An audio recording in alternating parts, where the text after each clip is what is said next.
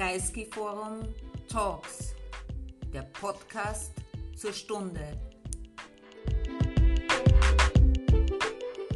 Thank you so much that you are here. It is really a pleasure to see you, and it is an extreme honor to have our very, very dear friend and admired Professor Michael Ignatieff with us. Thank you so much for accepting to be with us. Thank you.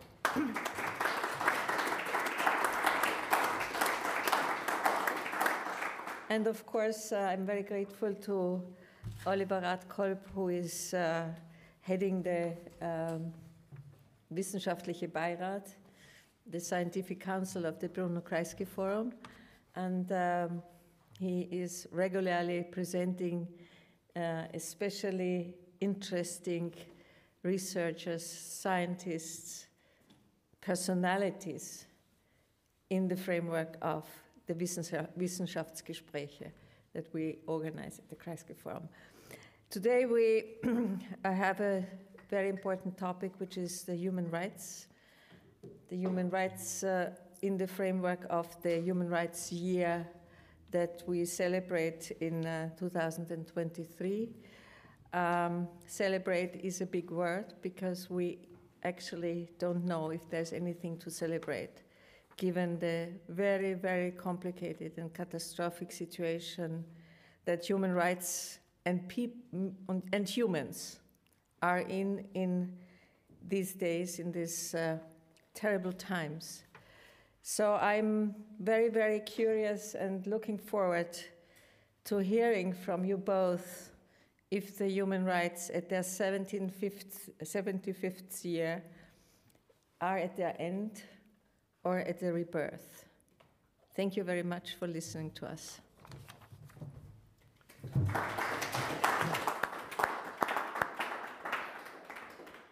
Yeah, thank you so much. Uh, I will uh, briefly introduce uh, Professor Michael Ignatieff. Um, if I really do it in a correct way, it would take us, I think, at least two hours. Yeah? Therefore, I will limit my remarks uh, to a few, I think, uh, important biographical informations and also some references uh, to his outstanding uh, career. Michael Ignatieff was born in Canada. He uh, studied uh, at the University of Toronto and at Harvard University, but also traveled a lot. We talked before, uh, since his father was um, a diplomat, he also already knew Europe uh, uh, from the beginning very well. he really has an outstanding career as a professor. I just will uh, refer to the most uh, important uh, positions. Uh, uh, in 2012, uh, he served as Centennial Chair at the Carnegie Council for Ethics in International Affairs, and then at Harvard Kennedy School, School um, as Edward R. Murrow Chair of the Press.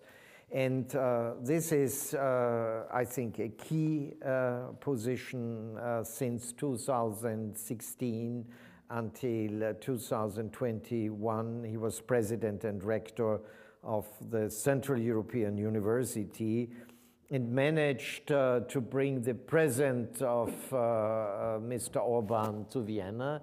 And as an academic, and I just finished a seminar together with Michael Miller from the CEU, uh, with students from the CEU and University of Vienna. It's really a great gift uh, to Vienna, to the scientific community in Vienna, and to the public. And uh, I'm really also grateful that uh, you uh, chose Vienna and not took Prague, for example. Um, he's still uh, teaching um, at uh, the CEU, and I think this is also one of his important um, uh, topics uh, uh that he is uh, not only a sophisticated, uh, outstanding scientist, writer, and historian, but he's also a very gifted teacher, and this is something which I would like to mention. And now we come to the secrets. I just asked uh, Michael before, how is it possible, yeah, in addition to all these uh, really important, time consuming, top level positions, to also write 20 books? Yeah? He will not tell you the secret now, he only will tell it me, and then I will uh, continue to write uh, at least uh, some few more books. Uh, all these uh, fiction and non fiction um, uh, works, screenplays, reviews, and essays are also translated uh, into 20 uh, languages. Uh, and uh, this is, I think, also which uh, makes Michael Ignatieff special. What I find important, and that's my last remark before we have the presentation of Michael Ignatieff, is that he is always uh, coming back to specific topics uh, uh, which are human rights and also what I think is an important issue the fate of moral universalism and also liberalism. He also, as you might know, has not only um, uh, academic uh, uh, career, he also served uh, as a member of parliament in the Parliament of Canada and as the leader of the Liberal Party of Canada and leader of the official opposition between 2006 and 2011 that means he knows uh, a lot uh, from different worlds in Canada, in the international community, in Europe, um, and uh, in Austria. And uh, I look very much forward uh, to your presentation, and then we'll engage in a conversation, please. Thank you. Thank you. I'm, I'm not going to go up to the podium. I prefer just to talk to you. Um, and I hope you can hear. Can you hear at the back? Is it okay? I'm getting some nods. Good, that's great. Um, I t- tremendously enjoy being at the Kreisky Forum, so I'm very happy to be here. Um, the slightly dicey aspect of it is that there's some friends in the room, and so I've got to behave. I've got to be on my best behavior and do a decent job. So there we go. Um, I thought I would talk for maybe 15, 20 minutes, hopefully no more. I'm a historian of human rights, and I wanted to set the 75th anniversary of human rights in some context because it's obvious to all of us we're in a terrible, terrible moment. Um, um, Anne Applebaum had a piece a month ago saying, there are no rules anymore. And human rights are one of the rules. and it's not just human rights. If you, if you go back, let me start the history lesson. If you go back to the immediate post war period in 1945, it's a period of extraordinary innovation in international law. In a period between 1945 and 1951, the basic pillars of the world that I grew up in were put into place. The UN Charter, with its prohibition on the use of force and the protection of the sovereignty of states, that was kind of pillar number one. Pillar number two at Nuremberg was the creation of an, of an idea that was extremely counterintuitive the idea of a crime against humanity. that is, if you engaged in certain kinds of brutality towards a group of individuals, you're not simply engaging in brutality to a set of individuals, you are attacking humanity as a whole. It's a hard idea to get your mind around, but it captured something that I think was expressed at Nuremberg was that it wasn't simply that a lot of individuals were killed, the crimes amounted to a threat to the human race as a, as a body. So that was the second pillar, I think, the idea of crimes against humanity. By 1948, you then have the Universal Declaration of Human Rights, drafted by a extraordinary collection of people, a, a, Confucian, uh, a Lebanese Maronite Christian, uh, Catholic philosophers, even a Canadian law professor, um, presided over by a great woman, Eleanor Roosevelt. and it articulated again a pillar of our world that we need to recall how unusual it was. The idea that individuals have rights and that all individuals are equal. In international law until 1945, in, individuals did not have rights in international law. States had rights in international law, but not individuals.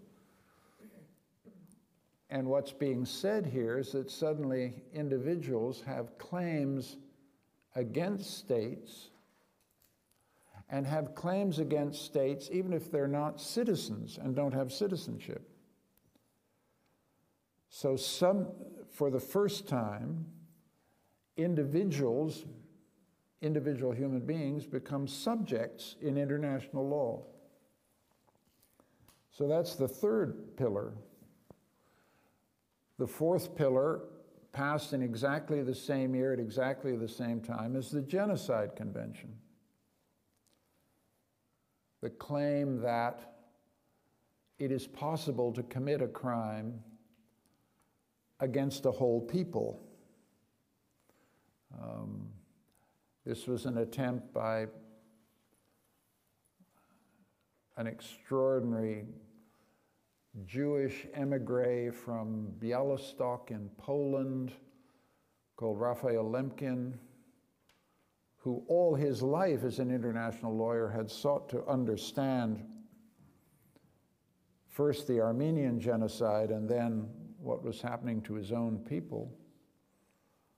And invented the term genocide for a crime which Churchill had said in 1942 we're in the presence of a crime without a name. This lonely, much ridiculed um, man who shambled around the United Nations carrying a great sheaf of papers the kind of dirty old trench coat, the kind of guy that any sensible Austrian or Canadian diplomat would just say, I don't have time to see you. He's the guy who drafted the convention.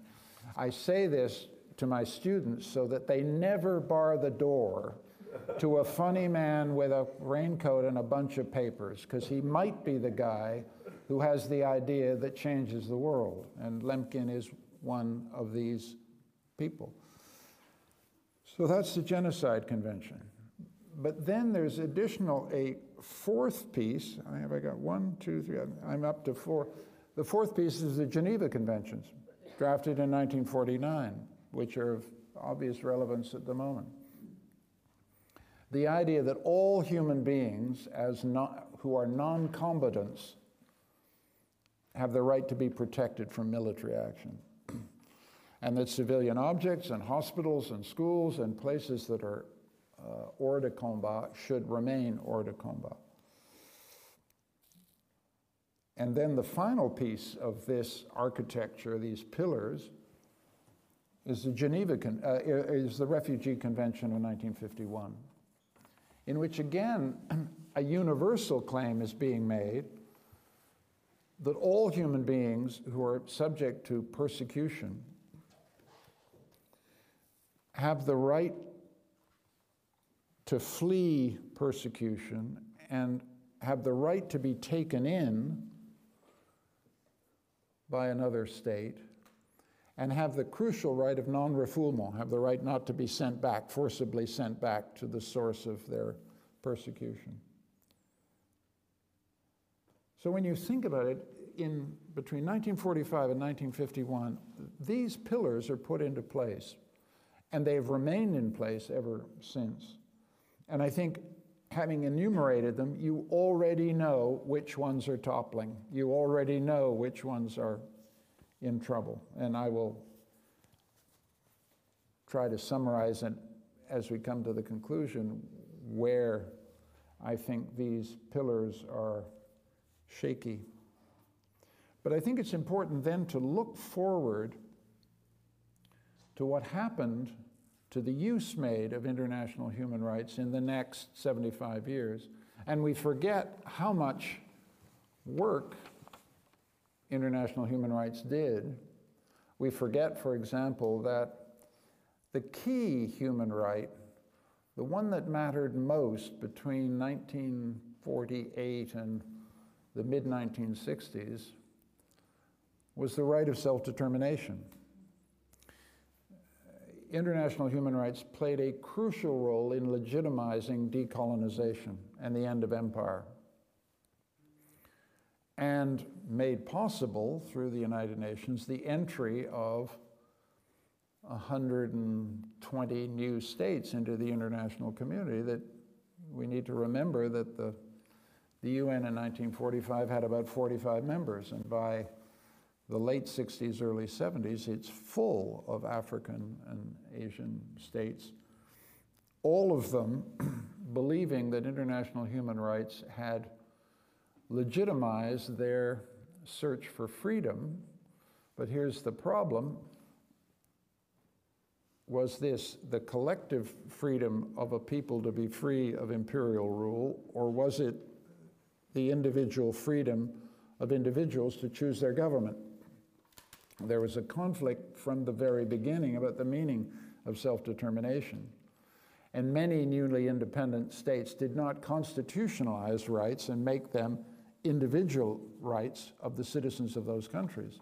So they had self determination in the aggregate sense, but were essentially then exposed to the despotism of local, local leaders. So international human rights had a very ambiguous role at the end of empire. It makes the end, it legitimizes the end of empire, but it often delivers people up to a whole set of squalid local tyrannies.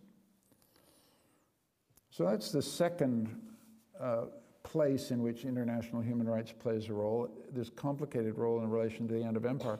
The third area, which is almost never mentioned at all, is the role of international human rights and human rights language in general in the transformation of our societies, liberal democratic states, Europe, North America. But you can't think of the impact of rights since 1945 unless you think about what I would call the inclusion revolution, which is the aspect of human rights that changed my life most. It begins with things like the Montgomery bus, bus, boycott in the 50s, the struggle of black Americans to overthrow Jim Crow and achieve, which they did achieve, um, formal, le formal legal equality for the first time in the southern states of the United States. Um, so it's black equality in the 60s and the transformation of race relations around the world that went with the heroism of Martin Luther King and wonderful human beings like Louis Armstrong and Ella Fitzgerald and all the, all the people who transformed the world's understanding of what it was to be a black person, and Kwame Nkrumah in Ghana. So, and in my country, it's the, and in Australia as well, it's the transformation wrought by Aboriginal rights, the sudden inclusion of our Aboriginal fellow citizens into our country to an astounding degree. Uh, my country, Canada, did not grant even the right to vote to Aboriginal Canadians until 1961. So this is part of what I'm calling the, the revolution of inclusion. And then let's then add feminism, the catalytic effect of feminism through the 60s, 70s, 80s, and 90s. Probably the rights revolution that affected me most personally as a human being was the transformation of relations between men and women in that period. And some of it has a juridical form, that is, reform of marriage laws, reform of divorce laws, um, reform of uh, conditions of employment, equal pay for work of equal value. Um, that revolution is still ongoing. International human rights has a kind of subsidiary role here. Mostly, this is national rights campaigns generated inside each society, uh, but increasingly speaking an international language of feminism with a demand for inclusion and equality. And then we should add gay liberation.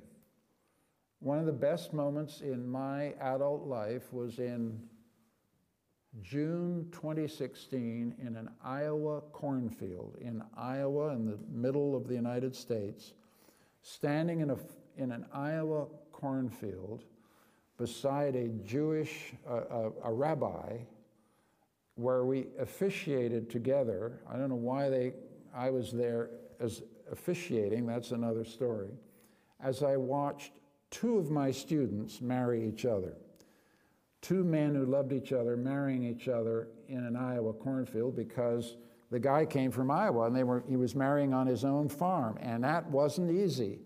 Iowa was not especially friendly towards gay marriage, but it was a moment where you suddenly thought, um, this is what the rights revolution means. This is how it changes societies. And uh, they're still married. And so there we go. Um, so that's the inclusion revolution. Um, I think the fourth element here is the ways in which rights have undergirded the emergence of something we're very ambivalent and have a lot of difficulty about, which is the multicultural society. Uh, the Refugee Convention has become, you know, a battering ram in which basically a tremendous number of essentially economic migrants looking for a way to have a better life or using the Refugee Convention to, to get their way into our societies. So we have an international convention that was created to save people from political persecution, and now it's under enormous pressure from the tidal wave of migration. and some of that's causing problems, but some of our commitment as a liberal society to equality and equality of rights is what's holding a multicultural society uh, together. Um, that would be, I think, the fourth element of the, what I would call the rights revolution since 1945. So I've laid out some of the elements of this. Five new pillars put into place between 1945 and 51 a constitutive role of human, international human rights in bringing about the end of colonialism and the end of empire, which is still, by the way, the biggest single change to happen in all our lives since 1945. That's the big one. Everything else is small beer compared to the end of empire, and we're currently fighting what I hope will be the last battle in that battle to end empire, which is Ukraine's struggle for political freedom um, and, and, and its sovereignty. Um, so let me come to the question, I'm coming to a conclusion. Let me come to the issue that we wanted to talk about, whether we're looking at end times or the possibility of some revival of human rights. If this is, in very schematic terms, the history we've lived through in the last 75 years, it's possible to take an extremely pessimistic and despairing view. And the despairing view would be that first pillar was the UN Charter. We have a Security Council in which a P5 member of the Security Council is currently pillaging and bombarding a sovereign state of the United Nations and apparently at the moment is getting away with it. And if they do get away with it, let's be clear what that means. A Russia China condominium will have succeeded in changing a European land border by force. And what that means for you Europeans, and I count myself as a European too, is that we will be in a new world in which our sovereignty is conditional on a Chinese Russian domination of Eurasia. It's that serious, especially if China goes on to eradicate the sovereignty of another sovereign entity, Taiwan. All of this is within the realm of possibility, and it means that the Charter, the basic principle of international law on which the whole international system is supposed to rest, will be in ruins. so that's the that's um, a scary way to think about where we are, and a confirmation of what Anne Applebaum says when she says, There are no rules. but there's another way to think about it, which is not particularly agreeable, but I think as a historian is important, and I was talking about this with Oliver before as we came over. We need to remember that some of the conflicts that frighten us most at the moment Israel Palestine, Israel Hamas, started in 1948. Well, they, it actually started before. It started in 1936 with the Arab Revolt. But the conflicts that are tormenting us today are as old as the Declaration of Human Rights. That is, the one thing we shouldn't waste any time on is a sense of nostalgia for a lost world where everything worked. The human rights were under attack and contention from the minute they were proclaimed. Um, the principles of the Charter were under attack from the minute they were proclaimed in Korea and elsewhere. Um, we forget or have conveniently forgotten the horrendous bloodbath between India and Pakistan over the, over the end of British rule in India, the catastrophic slaughter of that period. Again, 1948, exactly this period. If we think that it's, this is the first time that a member of the P5 at the United Nations has violate, violated the sovereignty of another country. We seem to have forgotten Budapest 58, Prague 68, and we can go on. um, people, some people might want to add Iraq 2003 to the story. I have no difficulty with that. So we've been in a world in which the pillars have been shaken from the very beginning. And so we have to have a coldly realist sense of the place of these pillars in uh, the international order. Um, and if we think about the incipient threat to the sovereignty of Taiwan, we have to remember again, the Chinese Revolution is only consolidated in 1949. So, in this founding period of our modern world, in which we put up new pillars based on the idea that individuals have rights, that sovereignty must be protected, but it has its limits, and human rights is a limit on sovereignty. Civilians must be protected in war. there is such a thing as a crime against humanity, and all refugees have a claim on being safely cared for.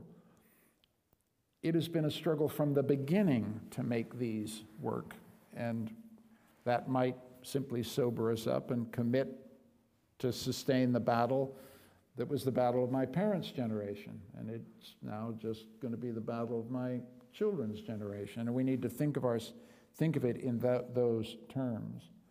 Um, my concluding thought is this that, and, and to go from a sort of historical analysis to a more philosophic analysis, you know, I, I taught human rights all my life, but one of the things I teach my students is that human rights is a thought experiment. The idea of human equality and the idea of moral universalism that goes with it is a thought experiment. It asks us to think about how we construe a group of human beings if we abstract from their differences if we think about this very room we're sitting in as a room of just pure human beings. all of them the same and all of them equal. The same in the sense that they're all exemplars of humanity. It's a thought experiment, but it's a thought experiment that does a tremendous amount of damage to or runs against the much more obvious things we feel about human beings. When I look at you, I'm looking at men and women, young people, old people. I happen, I think, to be looking at people mostly of the same race, but I could easily be in a room where some of you are of a different race. I may be looking at some people who have religious faith and some people have none, but my point is difference is primary. Difference is the first thing that we think about. And much of what we value about people, the reason we care about each other, is we care about our differences. We make marriages across the differences of gender, which is a, you know, an adventure to say the least. We do cooperation across the differences uh, of gender, race, religion. Human rights is making a very different claim. Beneath all of those differences is something we share. we all bleed the same, we all die pretty well the same, we all suffer the same, pain is mostly the same. Um, and the difficulty in a situation like to get to what is agonizing us at the moment, there are two realities. One, the reality of October 7, and the second reality is the reality of Gaza as we sit here. And human rights enjoins us to make one fundamental claim about that, which is human beings on both sides are suffering and dying unjustly. And they die the same, they suffer the same, they bleed the same, and that they have in common. And you cannot think about this problem, this catastrophe, unless you hold on to that with all your might. That's what human rights has to say. And it is a real struggle because in this battle, what I've seen in the last six weeks is everybody picks the suffering that bothers them most. And the human rights claim is that's the wrong way to think about it. Now, I'm not here to lecture you. I'm not here to tell you what you should think. I'm just telling you what the human rights premise is. And I'm also telling you it's extremely difficult to live by it. I have allegiances to Israel which are structured by the way I've lived my life and my friendships. I would be lying to you if I didn't feel somehow more deeply affected by some of the things that have happened to Israelis on October the 7th. I've never said that before. I don't feel good about it. I don't feel right about it. But I feel an inertial pull to my friends. I've taught there. I've, you know, I've been to Gaza, I've been to the West Bank. I have good, close Palestinian friends. But if you ask me, and I'm being honest with you, the inertial pull is stronger to one side. And that's precisely the moment in which human rights has to come in and tell you, wake up. Because that leads you into a place you don't want to be, where you suddenly don't care about someone else's dying the way you care for your people's dying. And this is, the, this is why human rights must be alive at age 75 I don't even care about the human rights agencies. I don't care about amnesty. I don't care about any of these things, except insofar as they favor that discipline. And the discipline is the suffering is the same, the dying is the same. Do not be partial. Refuse those choices. There are some political issues where you do have to choose. I mean, I choose a two state solution. I mean, you know, two states for two peoples. That would also follow from some human rights premises. But we're so far from there, it isn't even worth thinking about at the moment. But the basic premise that these, these forms of suffering, and don't get into the stupid business of thinking whether 15,000 people died on this side, only, you know, 1,600 on that side, so there's more suffering on that side and less on this, so we care more. I mean, human rights is telling you don't do that. Right? This is why it's, it's, this stuff is difficult to teach. This is why it's difficult to hold on to. Moral universalism, I would argue, is in permanent crisis because it makes such a demand on our partial, our very natural human partialities.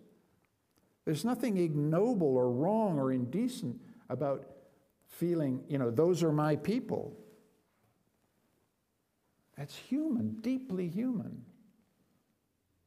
But human rights arose in 1945 because somebody saw that some of the ghastly tragedies that we had inherited in the 20th century had occurred because of a murderous partiality towards our own. And that's what they that's what they that's why they put those pillars in place. And at the moment, those pillars are shaking. But they're shaking not because of the evil, wicked behavior and cupidity and failure of the states persons who rule the world. They're also shaking because of something inside us. That's what I'm trying to get at. Something inside us which is deeply resistant to the moral demands that human rights makes of us.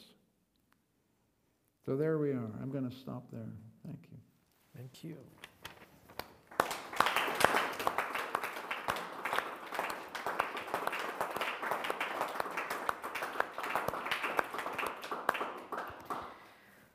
Thank you so much. Uh, I think uh, we now could discuss hours and hours, but we have to limit uh, ourselves. I really liked uh, also the two models you were explaining. Yeah, human rights as a permanent thought uh, experiment, uh, and at the same time, and that's my, my first issue I would like um, to raise with you, is um, going a little bit back uh, into the history of the Cold War.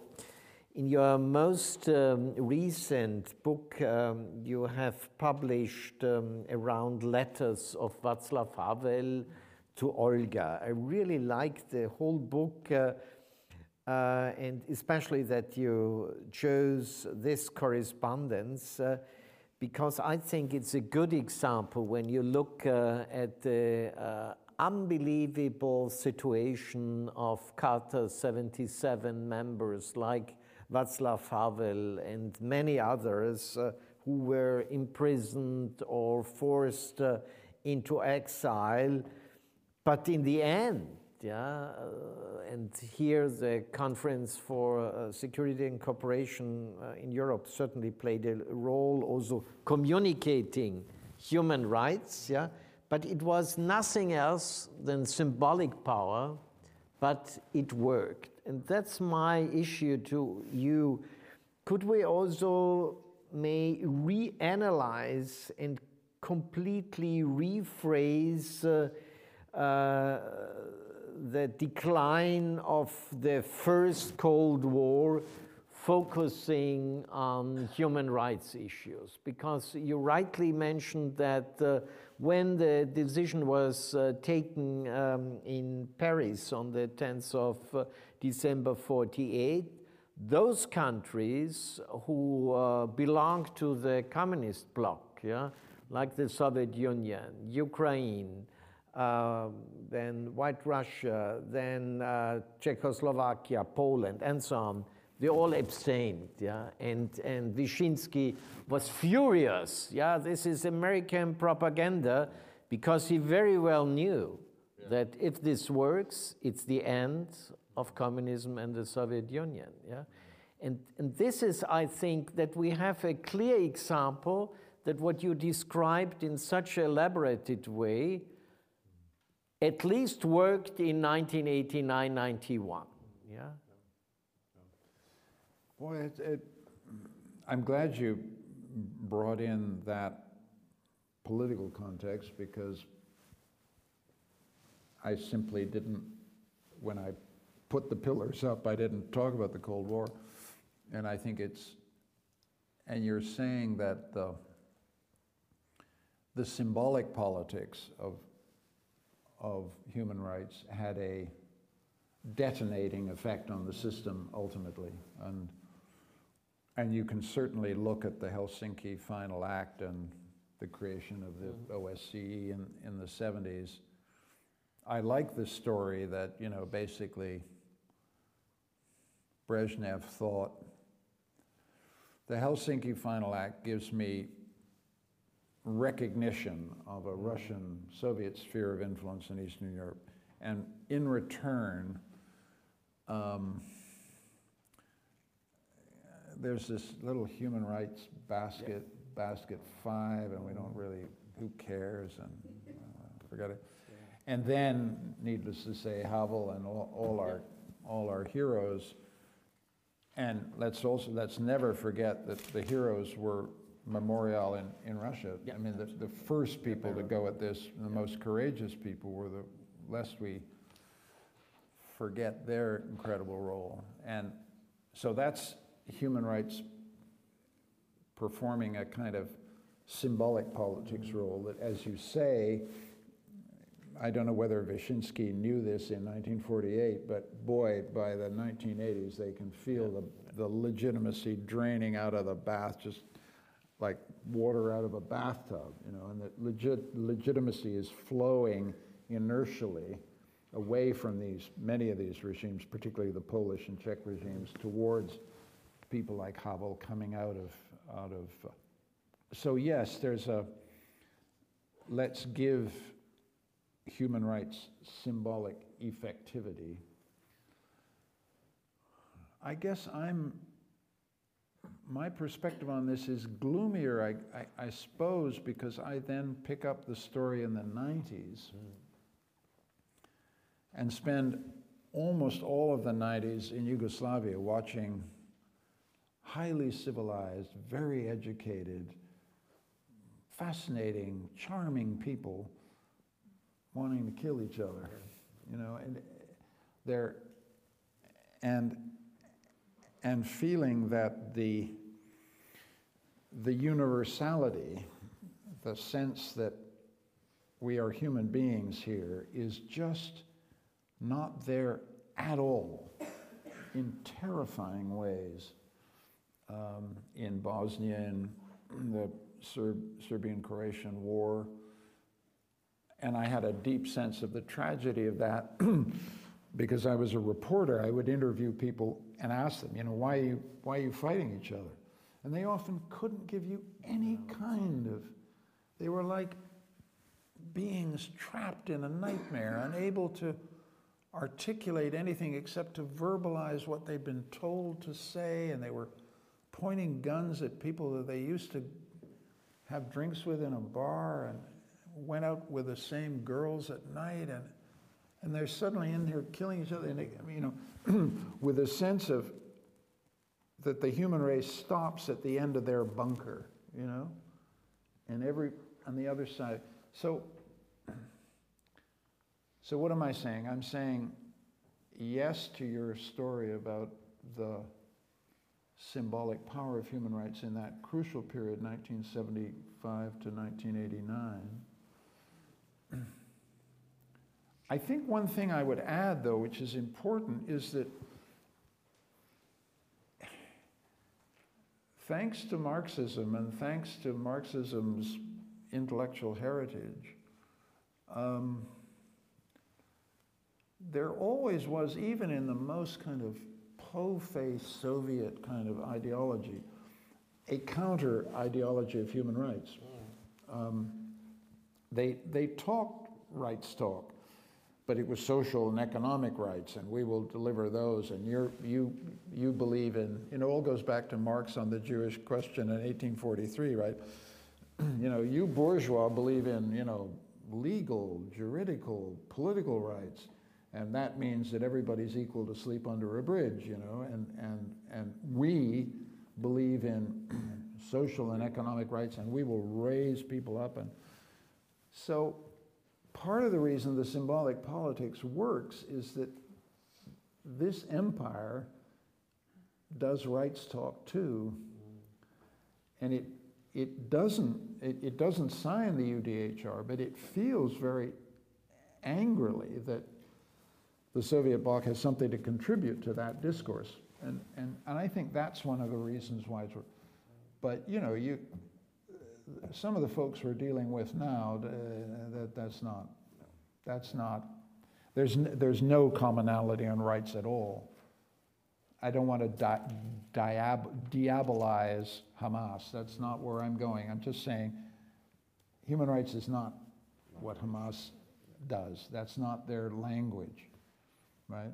And I think that's so we're in a different we're a different world where there isn't the possibility of communal a, a, a language across the divide. Um, I, I, would like uh, to take up an, another issue, which uh, really I think is also very important. And I must admit uh, that uh, what you have referred to, this uh, Russian Chinese uh, dominion, is really something we should think about. Yeah? And when we, at the same time, and we have uh, a lot of studies around the world, around, uh, focusing on the global decline of uh, parliamentary liberal democracy, um, then my issue is uh, that um, human rights, if we really believe in human rights, as you have uh, presented us in, a, in a, such an elaborated way and also in this historical analysis after 45, learning from this unbelievable history of World War II and the Shoah, um, that uh, really focusing on human rights also when it comes to education uh, has really also, I think, uh, is a major contribution to democracy. And I think my, my, feeling is, for example, when we are doing what we call civic education in, in schools and so on, we, we do it, uh, in my opinion, in the wrong way. Yeah? It's much too formalized and so on. But it could be much simpler and at the same time much more effective. Uh, just using the words uh, you have uh, explained in the beginning, uh, trying to explain that human beings um, are equal. By the way, this phrase was introduced, if I remember correctly, by the Indian woman in the commission yeah, yeah. of Eleanor Roosevelt. Yeah.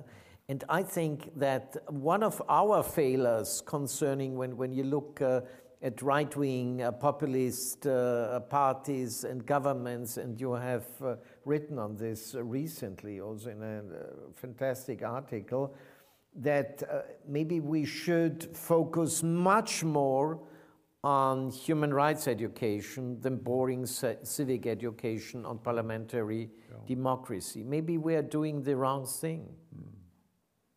Also to people. It's a great, it's a great question. I do think uh, that the crisis of human rights expresses itself not only in the catastrophe Israel Gaza, not only in the bloody stalemate in Ukraine, it is also expressed in some of the authoritarian, illiberal challenge to democracy. I mean, you know, Orban wants to, um, has a vision of society, obligation, the world in which Hungarians first, everybody last or second, and within Hungary, gays shut up.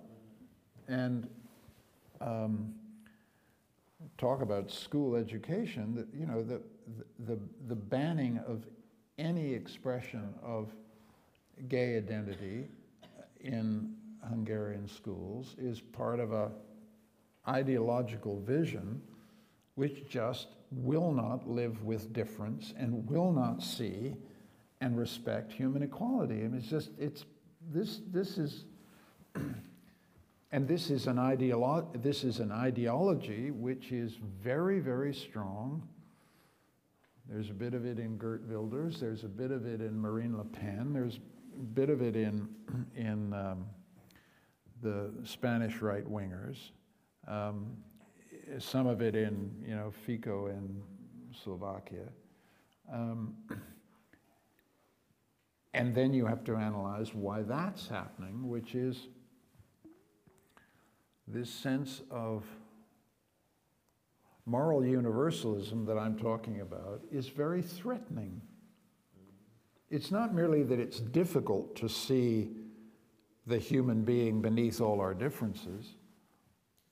You really don't want to, because, first of all, it may create obligations to take in strangers. You don't want the strangers in at all anyway. I mean, you know, nationalism is not some kind of, you know, viral plague. It's a very natural affiliation that people have. Um, and they don't want to share what they've got. Uh, universalism is making claims that say um, these desperate people at your borders have a claim on you. And people are saying, I'm sorry, I don't, you know, charity starts at home. My obligations start at home. We all have difficulty with this. Moral universalism is, is questions the priority we give to our own. And Orban and these people, and Le Pen and all these people, have gone on right to it. This is a vulnerability because it feels natural. French for the Frenchmen, Hungarians for the Hungarians, Austria for the Austrians, and on and on and on and on and on. and in a world where there are an awful lot of people who want to live with us because we live well. It seems, so I don't, this is what's the problem. It's, it's not that this is some horrible um, ideology of a kind of strange kind of, it's invaded stable liberal democracy. No, there's a permanent, permanent struggle between the claims of the nation and the claims of moral universalism that got set in place in 1945 and got set in place in 1945 because, you know, you know, Adolf Hitler took the language of nationalism and racial nationalism and led a whole continent off a cliff. And so the, re the reaction to it was to refurbish and rebuild and put into international law a whole set of structures that are morally universalist in their claims. And the battle between these two tendencies goes on. I, I don't feel, I just think we need to wise up and not, the thing I want to avoid doing, this is why I'm taking this line, is walk around saying, why can't everybody believe in human rights the way I do? What's wrong with these people who vote for liberal authoritarians? I'm trying to flip it and say we really have to understand deeply why this is plausible. I know decent, good human beings who vote for Viktor Orban, whom I despise, right? And so my question is forget my feelings of despising these uh, liberal authoritarians. Try and get inside their heads and figure out why this is a plausible view and why my moral universalism is fighting such a, as having such a struggle. And, you know, And I think out of that discussion and debate will come a politics that is that stops lecturing people and telling them you really oughtn't to feel what you feel. You ought to be a better person. I've been in politics, and there's one thing that will absolutely kill you in politics is telling your electorate that they should be better people. Just that's not how politics works, right? So, and since my my political career was so fantastically successful, I have the authority to say this. Okay. Yeah. Um, let me uh, maybe uh, come to an end uh, to this discussion because you gave us so much thought, yeah, that well, takes us. Right questions, yeah, no, no, no. I, am uh, you know, I'm taking notes and thinking about it. Yeah. Um, let's let's go back to uh, 1948 uh, and uh, try to compare this situation and you elaborated on the, this yeah we could if we exclude everything what happened between 1948 and 2023 um, could say that um, the international community was not able to solve the Middle East conflict, to call it. The international community was not able to solve the Korean separation and problem. Was not able, if we go a little bit further in 48, to solve China, Taiwan, yeah. Why? Yeah, you know, on, on the one hand, I completely agree that never in history before uh, so many people really tried hard to learn from history, from the disastrous two world wars in Europe, and really place, as you have elaborated on it, certain pillars yeah, to prevent such a disaster. But at the same time, under the cover, yeah, all these key problems of 1948, and I think if we think it through, there will be a lot of others, yeah, have not been solved. Des despite all these changes, yeah, we are in the middle of the digital revolution, but we are still back in 48. Why? Maybe the problem is the word solve. Mm -hmm. um, I see Wolfgang Petritsch here, and Wolfgang will know solving is kind of difficult. Um, parking problems is often the best you can do. Wolfgang was in the Balkans and did a hell of a job trying to keep the Balkans from blowing up. We didn't solve Korea, and it is it it is a very um, explosive permanent state because the North Koreans are nuts. But if you've been to South Korea, you're looking at a fantastic success and an amazing society. Um, Pakistan, India, no, we didn't solve that. The, the partition was awful and bloody, but they're not at war, so it's parked. Um, you go, uh, Taiwan is extremely explosive, and that's the one many people have good reason.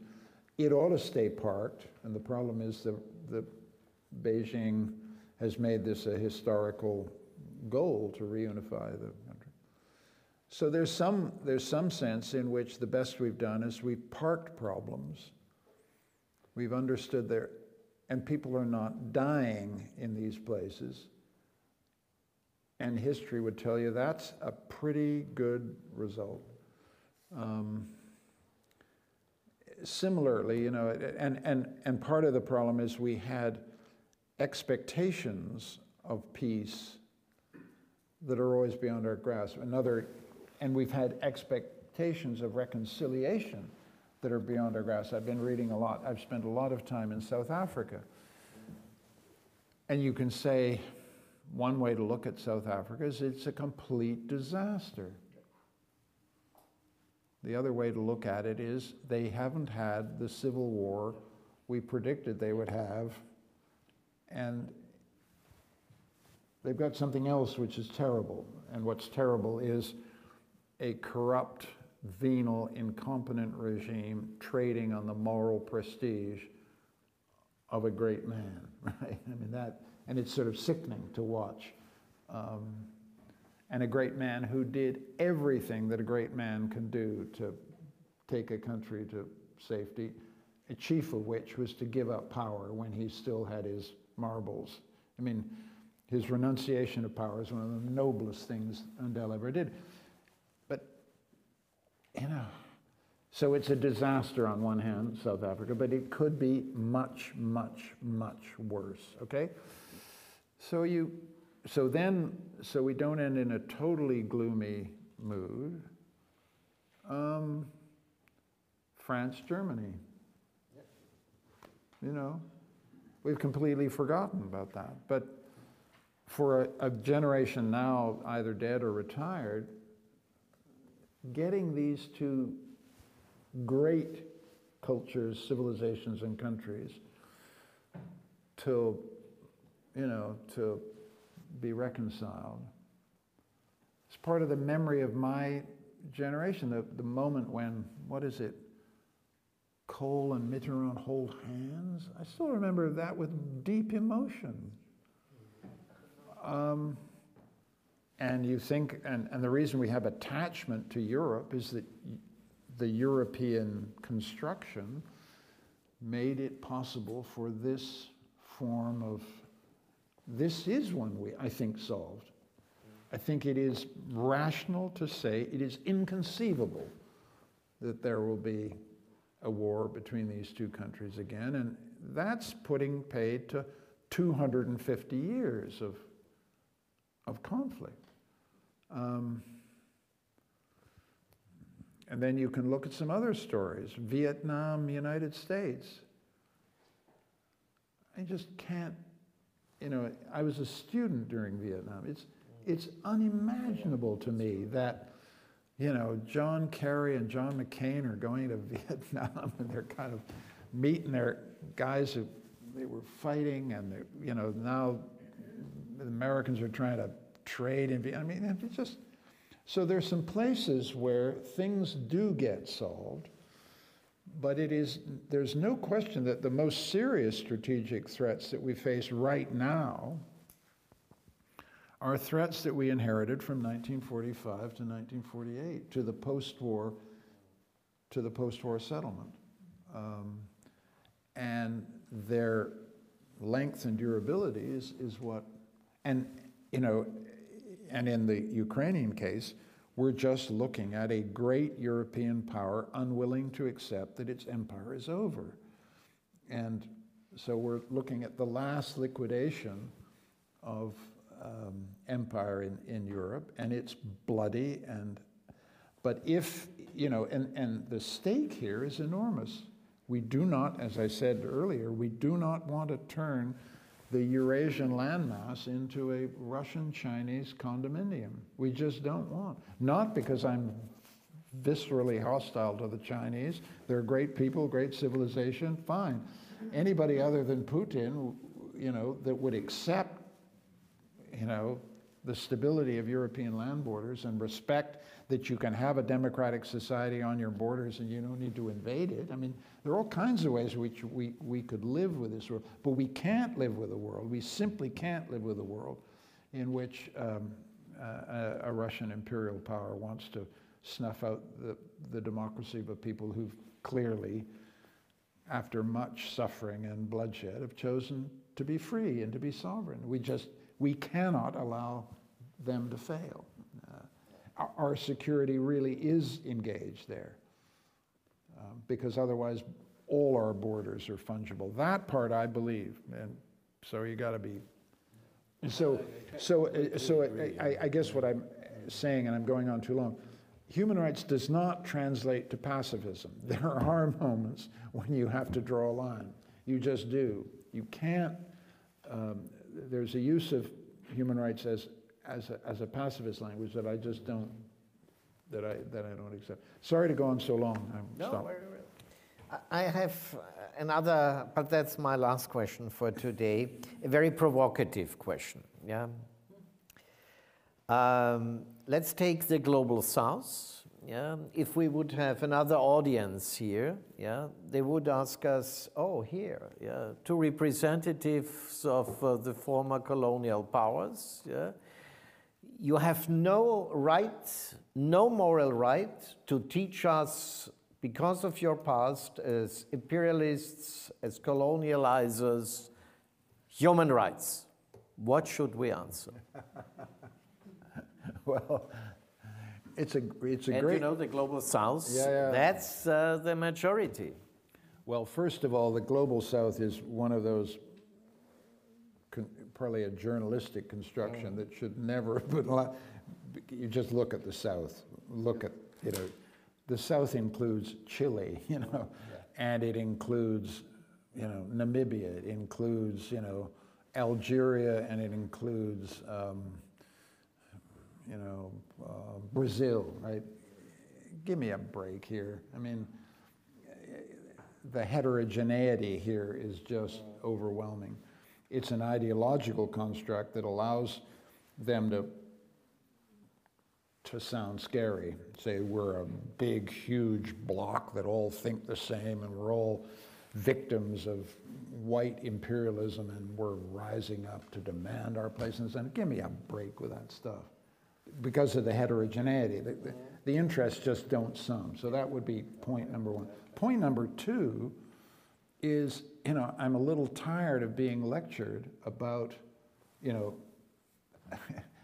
by them when they've just witnessed a member of the Security Council invade a sovereign state and have said nothing about the charter principle that gave them their national independence. That's why I made the point in my little talk. The biggest impact of international human rights on the world since 1945 has been its role in legitimizing, you know, you know, colonial liberation movements from one end of the global south to the other.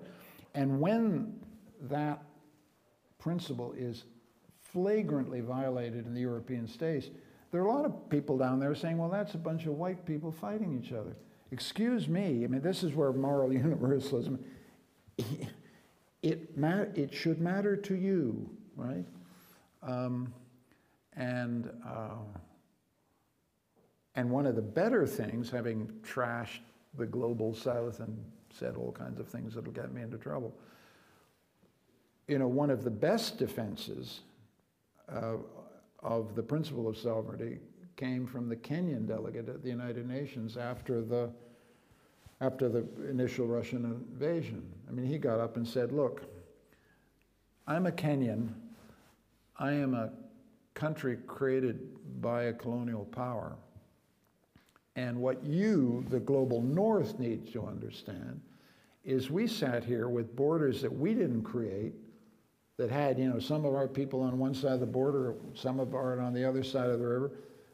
Did, and most of us, he said, which is historically accurate, did not go to war to change the colonial borders of our, of our colonial inheritance because we believed that the state order of Africa depended on us respecting rules we didn't particularly like.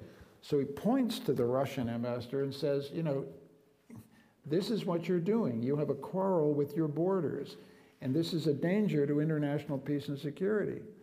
Now, that's the global south getting it right. I mean, my point being, we should be listening to all kinds of voices, especially from Africa, but free of this ideological, I'm about to use a technical term, bullshit. Sorry, it's a technical term. It's not. okay. Thank you so much. Pleasure. Thank you. Pleasure.